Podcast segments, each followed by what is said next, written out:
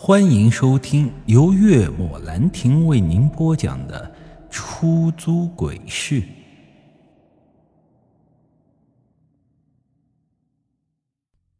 老太婆所说的这番话，使我大脑再一次陷入了空白。不管是他还是林德贵，我此刻都不敢再相信了。想了一下，因为今晚的林德贵本就很反常。虽然嘴上说帮我找化解七煞阴灵的方法，但我怎么感觉他都比我要更着急、更主动呢？而且他跟我说提前调查过孙建国家，如果没有目的，他怎么会提前调查的这么清楚？这绝对是预谋已久的。我根本不相信。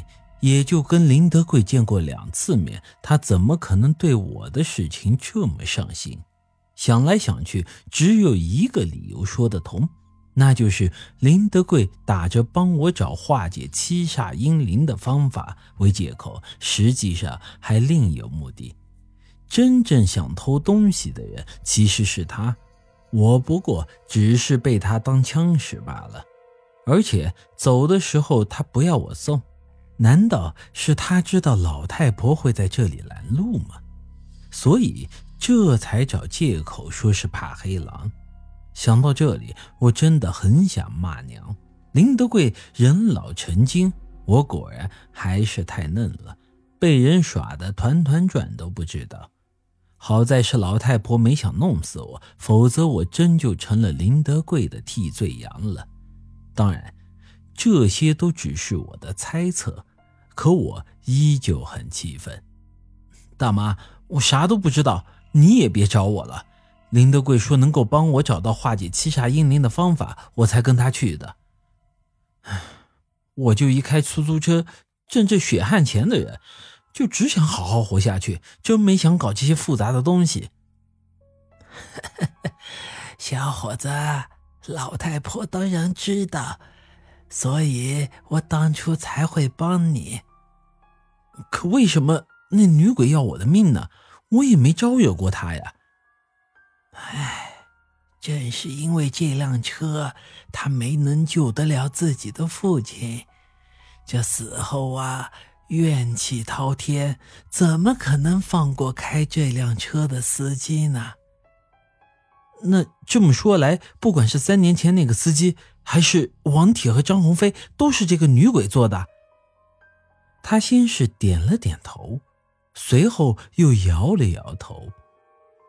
这三年前那个司机确实是他杀的，但由于我出手帮忙，王铁和张鸿飞他没能得逞。我一阵惊愕，那他们两个，呃，他们俩是？如果我说是这辆车。你会信吗？这辆车，我听得有些反应不过来了。嗯，不错，是这辆车被诅咒过的阴车呀。老太婆神色严峻，到底什么是阴车？他看了我一眼，唉。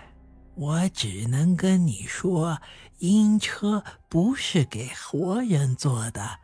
一旦活人做的时间过长，那只有一个结果，就是死。切记，你只有半年的时间，在这半年内，老太婆会尽量保你平安。这一旦超过半年呢？我也没办法啦。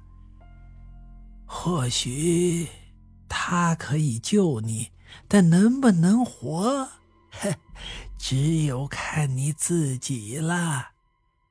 我还想问些什么，却发现老太婆已经不见了，只在座位上留下了一张纸条。